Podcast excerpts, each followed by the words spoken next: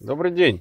В продолжение темы о зависимостях э, хочу немного рассказать о силе внушения. И для того, чтобы рассказать, выбрал э, два, э, две статьи из интернета, два материала.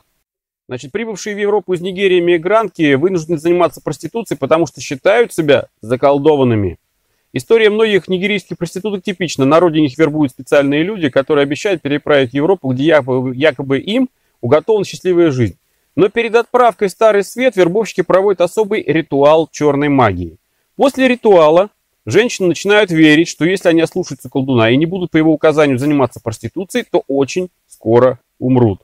Поэтому соглашаются на любые условия работы, там стоят их услуги копейки. И это подтверждается, вот эти факты подтверждаются социальными работниками в Европе, которые занимаются возвращением этих проституток к нормальной жизни. Они сталкиваются вот с этой боязнью выходцев из Нигерии перед заклинанием. То есть э, компенсация, то есть, понимаете, очень хитрый такой подход вот этих колдунов, которые, во-первых, туда отправляют, во-вторых, то есть налаженный бизнес по поставке вот этого мяса э, в старый свет, дешевого мяса, а, соответственно, более выгодного, соответственно, более массового. Ну, мы уж не будем говорить о вкусах потребителей вот этого мяса. Факт то, что если есть э, вот такое предложение, значит, наверное, есть на него спрос. Мы э, давайте немножко заострим свое внимание на том, что э, вполне таких же людей, как нас с вами, с такими же руками, ногами, головой, то есть ну, совершенно не инопланетян, а таких же людей, как и мы, э, другие люди заставляют мыслить иначе. То есть это и есть сила внушения. То есть э, те люди, которым внушают, они э, живут вот в своей особой вот этой матрице, в своих представлениях. Эти представления не их личные представления, это насаженные представления извне. И э, от чего зависит вот сила внушения? Она, как правило, зависит от э, степени критического мышления конкретного человека. То есть, объясняю по-простому, если у вас есть достаточно развитое критическое мышление, то вы плохо поддаетесь э, силе внушения, потому что вы не то чтобы там не верите слепо, а вы э, пробуете как монету, да, вот на зуб вы э, вот эти все понятия пропускаете через себя, и вы их ну, внутренне э, критикуете. И критикуя, вы пытаетесь для себя обосновать, а так ли это, почему соотносится с другими понятиями и так далее. Те же самые женщины, они не имеют никакого критического мышления, там, походу, их совершенно ноль. И любую программу, которую в них не загрузи, психологическую, будет работать. Понятно. Дальше берем статью э, значит, специалиста, психиатра, консультанта проекта здоровья Mail.ru, казалось бы, серьезный проект Игоря Юрова. И этот человек, психиатр, написал статью, в которой он рассматривает вопросы э, пользы и вреда алкоголя. Значит, я кратко выдержки из этой статьи его приведу. Значит, специалисты во всем мире устанавливают норму употребления алкоголя. То есть, понимаете, вот начинается все с того, что специалисты не ставят вопрос о, о там, вреде и так далее. Они просто устанавливают нормы. То есть, вопрос не в том, чтобы пить или не пить. Вопрос в том, сколько пить. Вот так ставится изначально вопрос. Начало статьи. Дальше. И они меняются от четырех стандартных порций, бокал вина или крепкого пива, рюмка водки в день. То есть э, начинается все от минимальной дозы рюмки, рюмки водки в день. Или до 7-28 порций в неделю. Но это понятно, конская доза. Итак, максимальная безопасная доза, вот по мнению этого врача и тех вот специалистов, зависит от возраста, веса и метаболизма. Ну, ежу понятно. То есть тут все понятно, какое вещество, с какой скоростью значит, рассосется по организму и насколько быстро переработает с этим организмом. А дальше процесс химический, ну, в принципе, ничего сложного-то нет, всем известен. Обычная норма для мужчин выше, чем для женщин, однако здесь все довольно индивидуально. Ну, может быть, это зависит как раз от скорости метаболизма. У мужчин э, скорость, по-моему, якобы там она выше. Ну, неважно. Итак, значит, э, и дальше начинаются вот эти вот э, вариации, что иногда может мужчина позволить себе Э, женщина, женщина с большим весом может позволить себе больше, чем щуплый низкорослый мужчина. То есть вот начинаются сравнительные категории, что как это, ничего себе, баба-то выпьет больше мужика. Да нет, я мужик, хоть я и маленький, и щупленький. Один хрен я должен выпить больше, чем какая-то здоровая баба. Что я, не здоровее бабы, что ли? Здоровый. Но если говорить о пользе для здоровья, стоит ориентироваться не на максимальную дозу, а на то, что ученые называют, внимание, умеренным употреблением алкоголя. И это всего один алкогольный напиток в день. Ставится вопрос, опять не ставится вопрос, один алкогольный или ни одного. Ставится вопрос либо один, либо больше. В любом случае, за один раз не стоит выпивать больше 4 порций алкоголя. Если ваша норма 7 бокалов вина в неделю, то вы можете пить по бокалу каждый день. То есть, если сам человек, да, вот взял для себя, выбрал норму 7 бокалов вина в неделю, то лучше пить по бокалу в день, чем один раз сразу 7 бокалов. Ну, это, по-моему, для деградантов совсем. Это вот, по-моему, для вообще для конченных дебилов. Что, э, значит, э, конечно, вреднее 7 порций сразу, чем 7 раз по одной порции. Это, это, это вот ежу понятно. Но это вред единовременный, то есть нагрузка на организм, вот этот всплеск и так далее. А про постоянный ежедневный вот этот вред организму, ну, наверное, будет дальше. Автор задается вопросом, от каких болезней защитит алкоголь? То есть вот так ставится вопрос.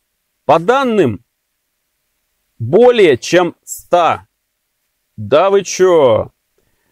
Исследований, то есть по данным более 100 исследований, 100 исследований. То есть человечеству уже там несколько тысяч лет автор берет более чем 100 исследований. Ну да. Алкоголь защищает от сердечно-сосудистой болезни, инфаркта, инсульта. Вот она броня. Вот она что. Риск заболеть или умереть от болезни сердца и сосудов у тех, кто пьет умеренно, снижается на 25-40%. И далее, вот в этой статье начинается огромное количество медицинской информации. Могу вам сказать, что вот я вроде бы считаю себя не, не глупым человеком, но даже у меня уже там на третьем предложении уже начало мельтешить от э, цифр и вот этих сравнительных категорий.